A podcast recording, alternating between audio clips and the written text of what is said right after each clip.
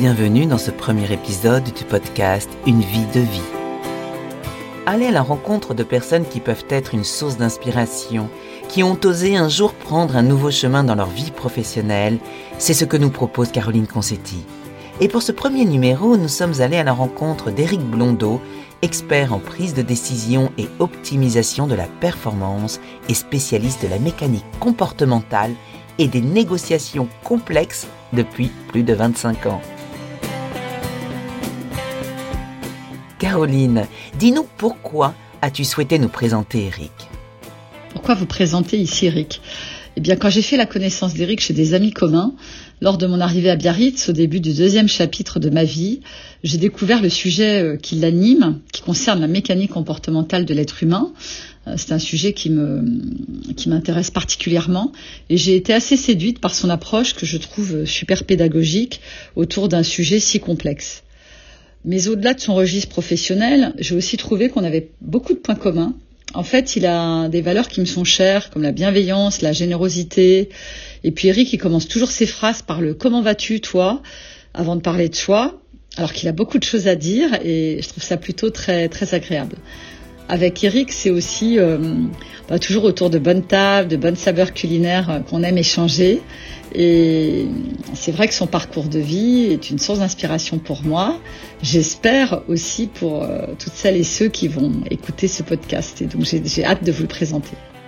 Alors on y va, on appelle Eric pour en savoir plus. Bonjour Eric. Bonjour Caroline. Merci d'être présent aujourd'hui avec nous. Tu as un parcours de vie atypique et assez original, qui est une source d'inspiration. Peux-tu en quelques mots nous, nous raconter? Euh, pour moi, il n'a rien d'atypique parce que je surfe là-dessus depuis que je suis né. Euh, c'est fait de, rencontres, c'est fait de, de partage, c'est fait d'aventures. Donc, euh, si je dois parler de mon parcours professionnel, donc j'ai étudié euh, euh, assez simplement. Et puis, euh, comme je jouais au rugby euh, à Angoulême en groupe A, je me suis retrouvé à, à, à rejoindre une entreprise un jour sans savoir ce que j'allais prendre comme, comme fonction.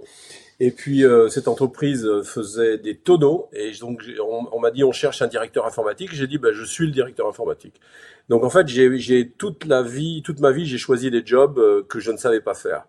Donc après, j'ai pris euh, la direction de l'informatique pour le groupe. C'était un groupe international et euh, je suis parti à Hong Kong où on m'a demandé de devenir l'adjoint du directeur financier de la zone.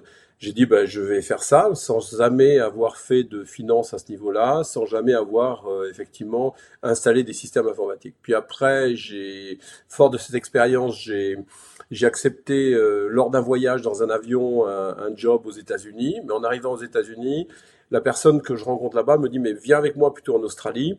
Euh, on reprend une société euh, pour le groupe. Je serai directeur général et puis toi tu seras mon directeur financier. Et donc j'ai dit bah oui pourquoi pas. Et au retour des États-Unis dans le même avion deux jours plus tard donc à peine 24 48 heures plus tard j'ai on, on, on, prend le job pour euh, l'Australie, on s'installe là-bas et le PDG donne sa démission. Donc au bout d'une semaine euh, mon, mon, ami était devenu PDG, j'étais devenu directeur général. Donc euh, heureusement, parce que j'aurais été incompétent pour ce job-là. Trois ans plus tard, on me propose de monter une marina euh, à la Barbade. Donc je, j'étais, j'habitais Sydney et donc je dis bah pourquoi pas. or, j'avais fait simplement du 420 et du 470 sans jamais avoir eu d'autres expériences là-dessus. Et donc, on me demande de récupérer une, une romerie à la Barbade qui s'appelait Montgay, euh, et euh, malheureusement, le jour où je, je m'installe, le chairman meurt. Et euh, les Black Panthers arrivent de New York en disant on veut pas d'homme blanc à la tête d'une du conseil d'administration. Enfin, du, du, à l'époque c'était un Comex. Et euh, donc ça, et puis je me rends compte qu'en fait il y avait pas de rhum dans les barriques euh, et que les machines ne fonctionnaient pas et tout le monde s'est mis en grève. Donc le, oublions le, le, le projet du de la marina que j'ai jamais vu, jamais monté.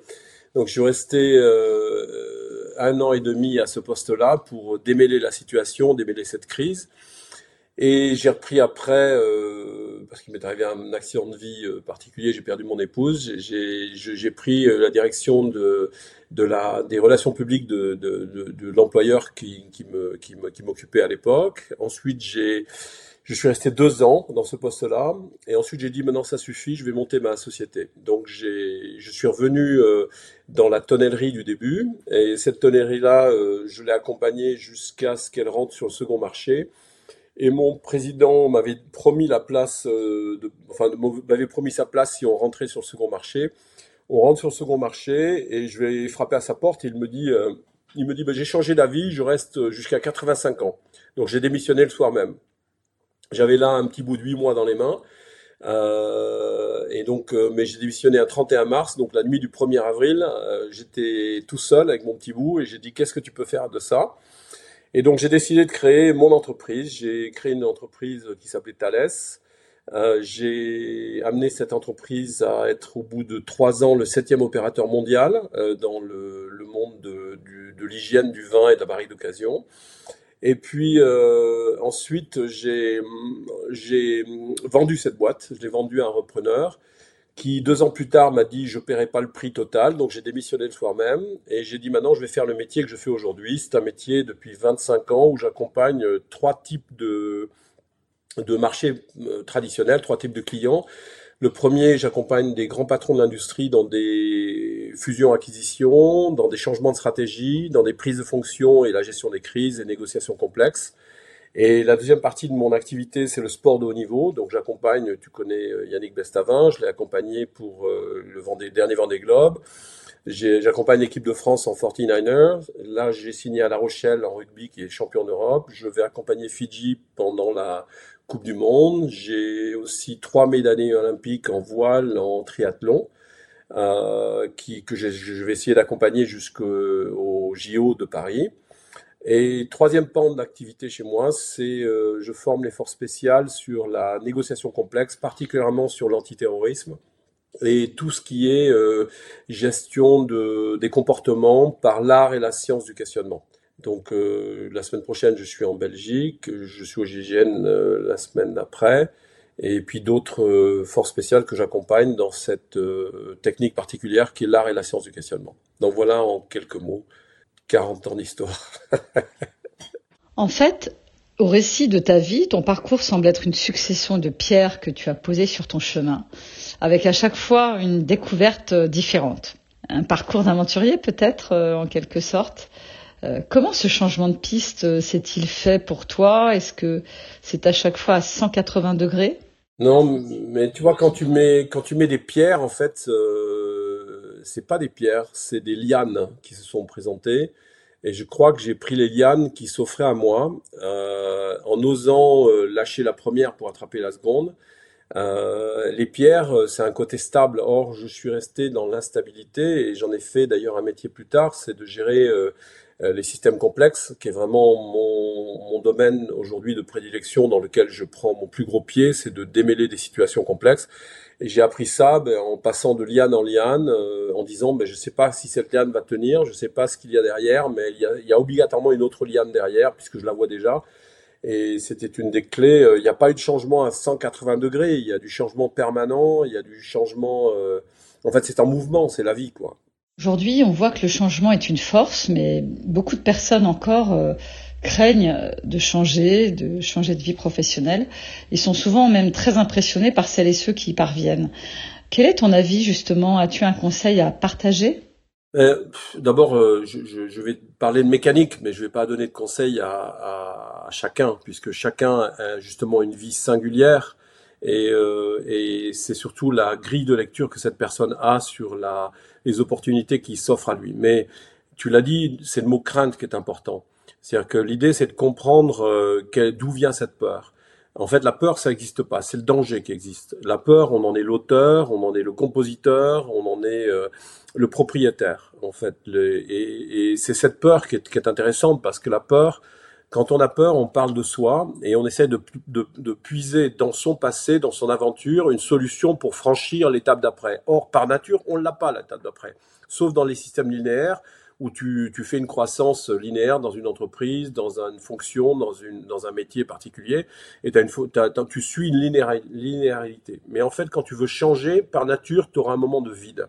Et le cerveau, lui, ne peut pas ne pas avoir peur. Or, cette peur, ce qui est intéressant, c'est de la faire, euh, de, la, de la comprendre, de l'aimer d'ailleurs, parce que elle va me donner des informations en disant, mais j'ai des inconnus derrière, il y a de l'irrationnel, il y a, il y, a, il y a des choses que je ne peux pas maîtriser. Or, la peur, elle voudrait contrôler. Et quand on fait ces changements de vie, la peur fait partie euh, de l'exercice puisqu'elle va me donner justement des informations sur ce que je ne maîtrise pas encore ou que je dois apprendre ou que je dois piloter ou transformer. Et donc euh, la peur, elle est intéressante. J'accompagne beaucoup de personnes dans des changements de vie euh, assez radicaux, hein, des gens qui démissionnent du jour au lendemain. L'idée, c'est qu'on travaille sur leur talent pour travailler, pour essayer de trouver un angle dans lequel ils pourront œuvrer. Mais on n'évitera pas la, la partie d'inconnu. Or, la plupart des gens cherchent à être acceptés dans un job. Moi, j'ai jamais cherché à être accepté. J'ai cherché à œuvrer et à agir. Donc, si on cherche à accepter, en fait, on donne le pouvoir à l'autre de nous rendre heureux ou malheureux. Ça veut dire que si on cherche à être accepté dans un job que l'on ne connaît pas, on perd en fait sa capacité à agir puisqu'on a, transmis le pouvoir à quelqu'un. Donc, ma recommandation, c'est déjà aimer les peurs, les comprendre, peut-être essayer de trouver des angles euh, dans lesquels euh, euh, effectivement on pourra mieux s'exprimer. L'éducation en France, elle nous apprend à travailler nos points faibles. Or, la plus grande marge de progression des individus, et ça on le travaille en sport de haut niveau, c'est sur les points forts. Donc ce que je recommanderais, c'est de travailler sur les points forts. Ensuite, deuxième point clé, c'est qu'il faut une vision. Moi, je savais ce que je ne voulais pas et je savais ce que je voulais accomplir. C'est que j'avais une vision. Et en fait, quand la vision, elle détermine le comportement. Et le problème de certaines personnes qui restent scotchées dans leur peur, c'est qu'ils n'ont pas de vision, ils n'ont jamais réfléchi à ça, ils n'ont jamais pris le temps de structurer la vision. Or, cette vision, elle est très éclairante. Et l'art et la science du questionnement vient rajouter de la lumière entre la vision et le point de départ où on est scotché à ce moment-là. J'aimerais ici que tu puisses revenir sur trois mots très forts que l'on que l'on entend quand on parle de changement euh, la peur, l'audace et la confiance en soi. Parce qu'on ne comprend pas bien toujours ce qui se passe. Si j'ai un manque de confiance en moi, cela engrange de la peur. J'ai peur, donc j'ai un manque de confiance en moi. Merci à toi de nous donner quelques éclaircissements. Donc tu me poses la question euh, sur la corrélation entre la peur, l'audace, euh, la confiance en soi. En fait, euh, la peur, ça n'existe pas. C'est une construction mentale entre le danger et moi, en fonction de ma grille de lecture. Comme la confiance, ça n'existe pas non plus. C'est une représentation mentale. Ça vient du latin confides, confidere, c'est-à-dire avoir la foi. Donc c'est plus un sentiment de confiance que la confiance comme une, une étiquette que l'on achète. Et ce qui est très drôle, c'est que en fait, le, sentiment de confiance, il est très lié à la peur. Plus j'ai peur, moins j'ai confiance. Moins j'ai peur, plus j'ai confiance. Et en fait, tout le monde essaie de se débattre à accrocher la confiance. Or, c'est sur la peur qu'il faut travailler. Parce que si je diminue ma peur, ma confiance va monter. Et la confiance montant, je vais pouvoir oser, c'est-à-dire avoir le courage de dépasser ma peur. Donc la, clé de tout ça, ce que j'explique dans, mon livre justement, c'est la clé, c'est la compréhension de l'impact de la peur sur nos comportements. Et c'est l'impact de l'ego qui ne contrôle pas. Or, notre cerveau, il est unique, il a l'impression d'être le seul au monde, à contrôler le monde, à se faire une opinion sur le monde. Et donc, il a peur dès qu'il contrôle plus, dès qu'il y a une information. Donc, pour avoir confiance en soi, puis pouvoir oser, comprenons nos peurs, comprenons la cause de, nos peurs, qui peuvent être multiples, et puis euh, l'idée c'est de travailler ça. Et si on change le regard de la personne sur une situation, on change son comportement, donc on change sa peur. Faut-il attendre un, coup dur de la vie, un burn-out, une grave maladie, pour euh, avoir l'audace de franchir le cap du changement?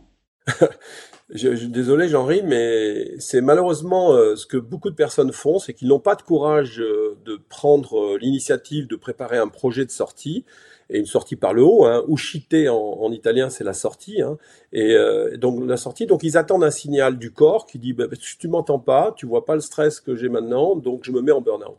Et le burn-out, euh, c'est un, c'est un des pièges diaboliques parce qu'en fait, le cerveau n'oubliera jamais. Il y a une glande qui s'appelle l'amygdale qui va mémoriser cette expérience-là.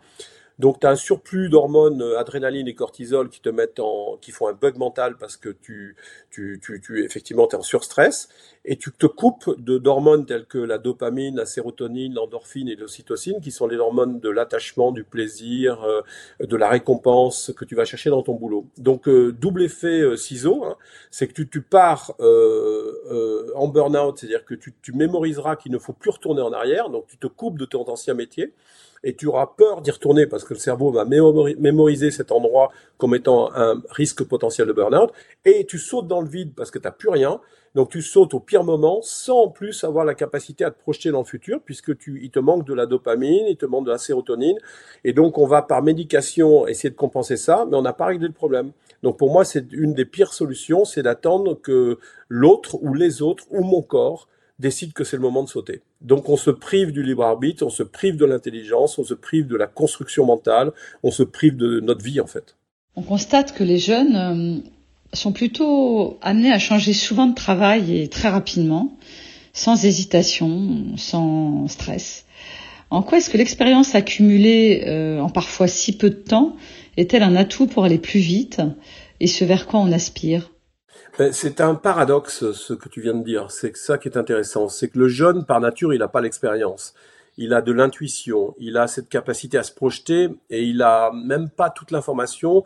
Ça veut dire qu'il ne peut pas avoir vraiment peur. Donc il tente. Et en plus, les jeunes aujourd'hui, on leur a brisé le rêve de, de 20 ans, 30 ans à l'avenir. Donc euh, ils n'ont pas vraiment le choix. Donc ils vont picorer, ils changent, ils osent parce qu'ils n'ont pas vraiment peur ils n'ont pas la liberté d'avoir peur. Et le paradoxe, c'est que ceux qui ont de l'expérience, en fait, ont des peurs qui se sont ancrées dans leur expérience. Donc on est un peu coincé entre les deux modèles. Et pour moi, la, la, une, une des approches que l'on pourrait suivre, c'est garder justement cette jeunesse, cette immaturité, et puis se servir de l'expérience pour travailler sur des stratégies, des tactiques, et mieux travailler sa vision. Donc garder cette part de jeunesse qui nous donne euh, l'envie, le désir, et puis euh, garder la maturité qui nous donne euh, l'information qu'il faut travailler pour aller chercher en fait euh, une autre histoire et, écrire cette histoire. Mais les jeunes, par rapport à ce que nous avions nous, en, tout cas ma génération, c'est que nous on avait tout été possible et on pouvait se projeter sur 20 ans, 30 ans. Il y avait une écriture et on avait plein de jobs possibles. Aujourd'hui, c'est vachement plus dur pour en fait les plus jeunes qui sont des tranches de 20 à 35 ans. Je tiens à te remercier Eric de ce temps passé avec nous du partage de tes expériences, de ton analyse, de tes riches conseils et précieuses recommandations qui vont sans doute euh, nous faire tous avancer. Je rappelle que tu as sorti un livre aux éditions Plomb qui s'appelle Hashtag Négo, un livre passionnant, car comme tu le racontes, euh, tout est négociation. À très bientôt.